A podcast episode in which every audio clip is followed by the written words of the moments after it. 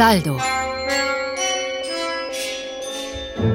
Das Ö1 Wirtschaftsmagazin. Mit Nadja Hahn im Studio und einem Gespräch mit Norbert Haslacher, erst Vorstandschef von Frequentis.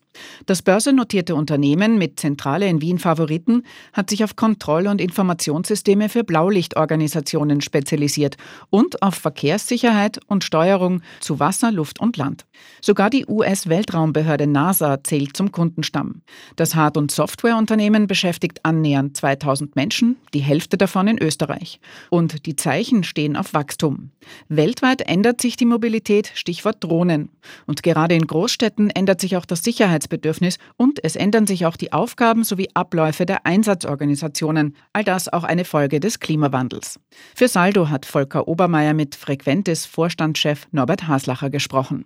Herr Haslacher, Feuerwehr, Rettung und Polizei waren, sind und bleiben gefordert. Wie können und werden Sie die Einsätze dieser Blaulichtorganisationen noch effektiver, noch effizienter gestalten können? Die Frequentes ist in diesem Public Safety Segment seit vielen, vielen Jahren tätig und ich glaube, wir haben auch gelernt, was die Einsatzkräfte brauchen. Das ist das eigentliche Thema, um den sich auch unsere Produkte herumranken. Wie komme ich so schnell wie möglich mit den richtigen Einsatzmitteln an den richtigen Einsatzort? Wo sehen Sie jetzt den größten Nachholbedarf, gerade mit Blick auf Österreich, wenn es eben um diese sogenannten Blaulichtorganisationen geht? Ich glaube, nicht nur Österreich hat Herausforderungen in der Optimierung. Die Digitalisierung der Kommunikation war sicher ein großer Schritt. Die Herausforderungen sind, die Informationen zum richtigen Zeitpunkt an die richtige Stelle zu bringen. Und da helfen natürlich äh, IT-Systeme, da helfen entsprechende Netzwerke, die auch immer zur Verfügung stehen müssen. Das heißt, die Verfügbarkeit von Netzwerken, die Verfügbarkeit von Datenaustausch, richtige Informationen, richtigen Ort zur richtigen Zeit, das sind die Herausforderungen aller Blaulichtorganisationen. Die Bundesregierung will nun die Mittel für die Einsatzkräfte sowie für die Zivil- und Katastrophenschutzbereiche erhöhen. Eine Konsequenz aus Extremwetterereignissen. Wie viel Potenzial sehen Sie dafür Frequentes? Ja, Investitionen in die Blaulichtorganisationen ist grundsätzlich für uns immer eine positive Entwicklung, weil es gibt natürlich viele neue technologische Entwicklungen aus der Hightech-Industrie, unter anderem auch von Frequentis, die helfen können, ihren Job besser zu erledigen und vor allem schneller zu erledigen. Wir hatten jetzt einige Unwetter in Tirol, in Salzburg, in Kärnten, in der Steiermark etc. Sind Sie dann auch eine Art Profiteur des Klimawandels? Profiteur würde ich nicht sagen. Es geht darum, dass wir Kommunikationsinfrastruktur zur Verfügung stellen in den Einsatzleitzentralen, damit die Kette so gut wie möglich funktionieren kann. Und die hat unterschiedlichste Auslöser. Und uns geht es darum, dass die Regierungen eine gewisse Affinität dazu haben, dass es digitalisierte Netzwerke benötigt, um eben die Informationen so schnell wie möglich zu verteilen. Kommunikation ist in so einem Fall alles.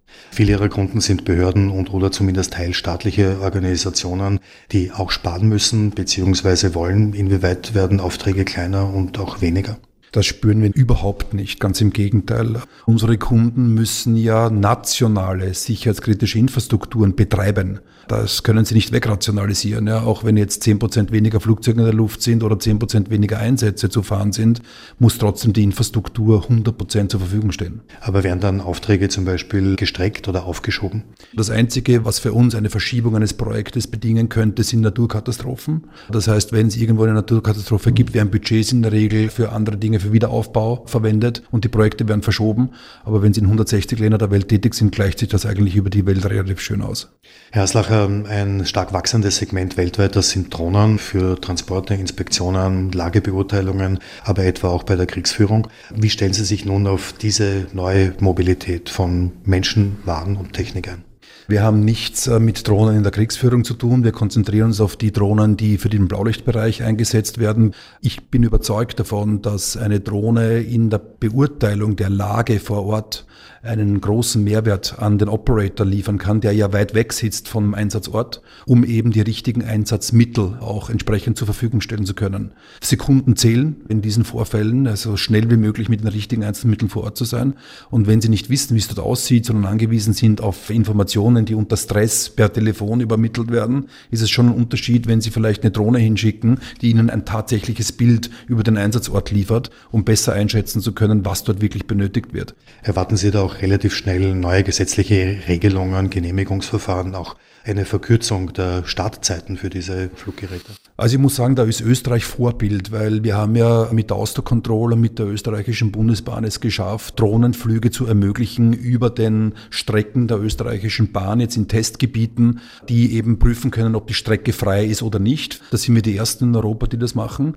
Wer ein bisschen hinten ist, ist die Europäische Union mit der grundsätzlichen Drohnenregulierung, weil bis heute ist nicht klar, welche Transpondertechnologie eine Drohne mit sich führen soll, damit sie überhaupt erkennbar ist. Sie ist zu klein für ein Radar, aber sie brauchte irgendeine Transpondertechnologie, sei es eine LTE-SIM-Karte oder ein Transponder, wie es auch jedes Flugzeug hat, jedes kommerzielle Flugzeug, um erkannt zu werden und um auch zu verhindern, dass irgendwo Fluggeräte im gleichen Luftraum zusammenstoßen. Wir hoffen, dass 2025 die Regulierung dann veröffentlicht werden kann. Welche Rolle spielt diese ganze Software, vielleicht auch Hardware bei Forschung und Entwicklung hier bei Frequentis? Fast 14 Prozent unseres Umsatzes geben wir in Forschung und Entwicklung aus.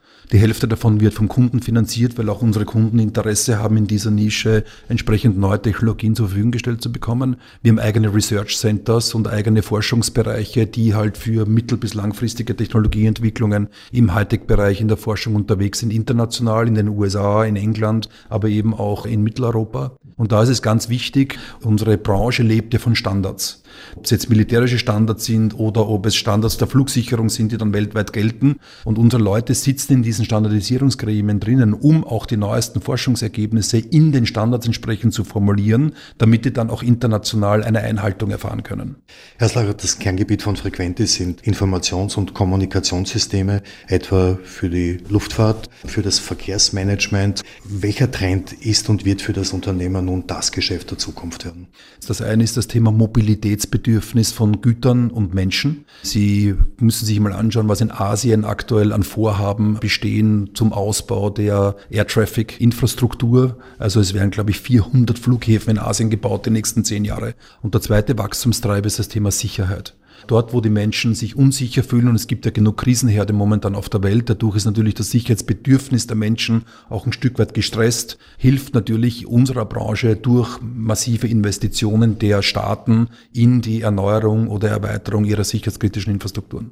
Ein großes Thema bei Ihnen ist Nachhaltigkeit und die Steigerung von Effizienzen. Hier ist natürlich besonders auch die Luftfahrt immer wieder in der Diskussion. Wo sehen Sie hier nun Ihre Chancen, Treibstoffreduktion auch zu erreichen in der Luft, aber natürlich auch auf dem Boden? Wir sind ja ein Familienunternehmen, das heißt, wir denken ja auch in Generationen. Und wir haben gerade in unserer Forschung und Entwicklung einen Schwerpunkt auf das Thema Nachhaltigkeit unserer Lösungen gelegt.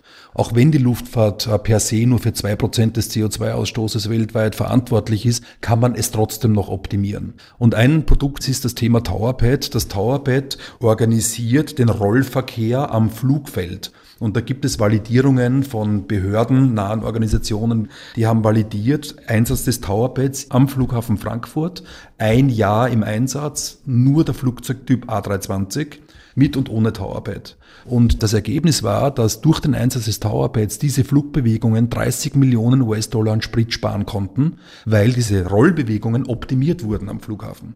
Und das ist nur ein Flugzeugtyp, ein Flughafen, ein Jahr. Ich glaube, das ist ein signifikanter Beitrag zur Einsparung von CO2 und natürlich auch zur Einsparung von Kosten und den Verbrauch von entsprechenden Rennmitteln. Auf der anderen Seite, jeder, der viel geflogen ist in seinem Leben bisher, kennt dieses Kreisen über den Städten. Und wir haben dazu ein Produkt entwickelt, das heißt AMAN, also Arrival Manager, der optimiert im Prinzip vor dem Start des Flugzeuges schon die Geschwindigkeit und die Route des Flugzeuges, um eben dieses Kreisen über den Städten zu vermeiden, so dass sichergestellt ist, wenn das Flugzeug landet, der Slot auch frei ist, damit es sofort ans Gate kommt und die Passagierinnen und Passagiere aussteigen. Frequentes ist Weltmarktführer bei ausfallsicherer Sprechkommunikation. Wie wollen Sie nun diese Position halten und weiter ausbauen? Das eine ist die Nähe zu unseren Kunden. Sie dürfen nicht vergessen, unsere Kunden sind Behörden in Ländern, die hochsicherheitskritische Aufgabengebiete haben, nämlich Infrastruktur zu managen, die eben von Menschen benutzt werden.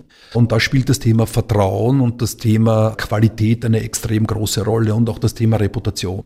Und das zweite, was ganz wichtig ist, ist das Thema Forschung und Entwicklung. Unsere Kunden erwarten von uns, dass wir ständig neue Technologien zur Verfügung stellen. Mit neuen Technologien muss man vorsichtig sein. Sie müssen getestet werden, sie müssen erprobt werden. Deswegen dauert es auch sieben Jahre, bis wir neue Technologien implementieren können.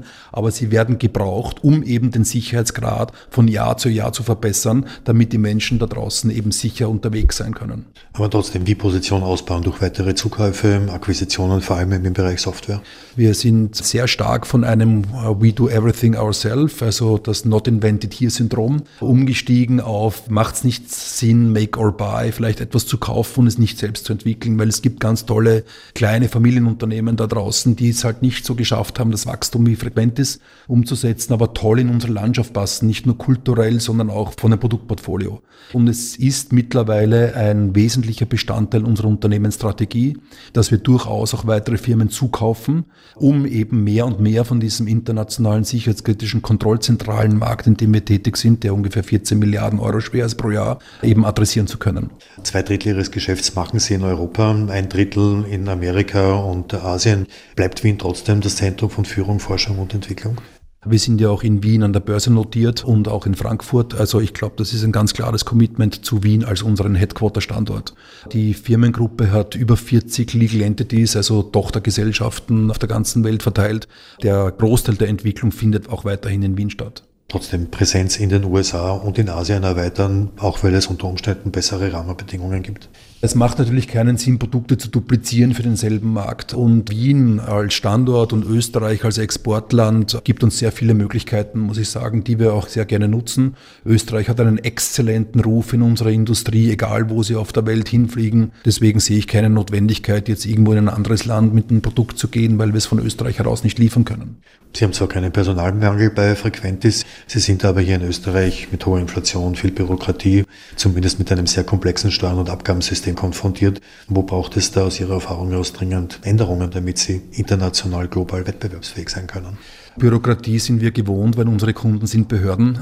Ich glaube, dass die Rahmenbedingungen in Österreich sehr, sehr gut sind für uns als Unternehmensgruppe. Natürlich ist es auch wichtig, dass wir die richtigen Kräfte zur Verfügung gestellt bekommen aus den Ausbildungsstätten heraus. Aber ich muss ehrlich sagen, als Hochtechnologieunternehmen sind wir natürlich ein Paradies für Technikerinnen und Techniker. Wir forschen viel, wir entwickeln viel. Insofern haben wir auch Gott sei Dank kein Problem, richtig gute Leute hier in Österreich zu finden. Trotzdem hat sich aufgrund unseres Geschäftsmodells näher beim Kunden Kunden zu sein. Die Mitarbeiterschaft ziemlich aufgesplittet. 50 Prozent ungefähr sind in Wien mit etwa 1000 Mitarbeiterinnen und Mitarbeitern und etwa 1200 Kolleginnen und Kollegen sind auf der ganzen Welt verteilt mit starken Standorten in Australien, in den USA, aber auch in Deutschland, UK, Brasilien. Insofern bieten wir auch eine große Internationalisierungsmöglichkeit für Menschen, die gerne ins Ausland gehen. Und wir haben etwa 3000 Initiativbewerbungen pro Jahr, wovon wir etwa 70 Leute einstellen. Also wir haben aktuell noch kein Thema, dass wir in Österreich nicht genug gute Leute Leute finden. Aber ich nehme an, es wird auch bei Ihnen eine Wunsch- oder Forderungsliste geben. Was steht denn da ganz um, damit der Standort eben für ein Hightech-Unternehmen weiterhin enorm attraktiv bleibt?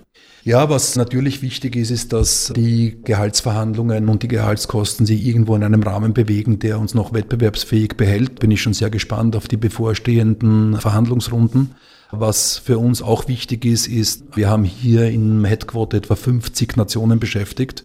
Und teilweise gibt es bestimmte Expertisen halt äh, im Ausland, die wir gerne nach Österreich holen möchten, dass es hier eine Vereinfachung gibt von diesen Rot-Weiß-Rot-Kartenmodellen, dass die auch entsprechende Arbeitsgenehmigungen bekommen hier in Österreich. Um Vermissen Sie da eine Willkommenskultur? Vermissen tue ich es nicht. Es ist bürokratisch. Aber wir haben es bis jetzt immer noch geschafft, die Leute hier an Bord zu kriegen, die wir bekommen wollen. Es ist aufwendig, es dauert teilweise zu lange. Ich habe jetzt nichts gespürt, dass es hier keine Willkommenskultur gäbe. Also gerade Frequentes am Wiener Standort ist sowieso ein Multikulti-Laden. Herr Auslacher Frequentis war Kunde der Kommerzialbank im Burgenland. Bis zu 31 Millionen Euro hatten Sie dort angelegt. Den Betrag mussten Sie im Zuge der Pleite des Instituts abschreiben. Wann wird für Sie die Causa erledigt sein? Das Einzige, was wir noch haben, sind Anwaltskosten, weil es noch immer laufende Verfahren gibt. Also das Thema ist bei uns sowohl finanziell schon lange weg, als auch aus unserem Gedanken schon lange weg. Frequentis hat letztes Jahr mit 100 Millionen Netto Cash abgeschlossen, ihr Geschäftsjahr, und dieses halbe mit 75 Millionen. Also ich glaube, das Thema ist durch. Ihre Konsequenzen?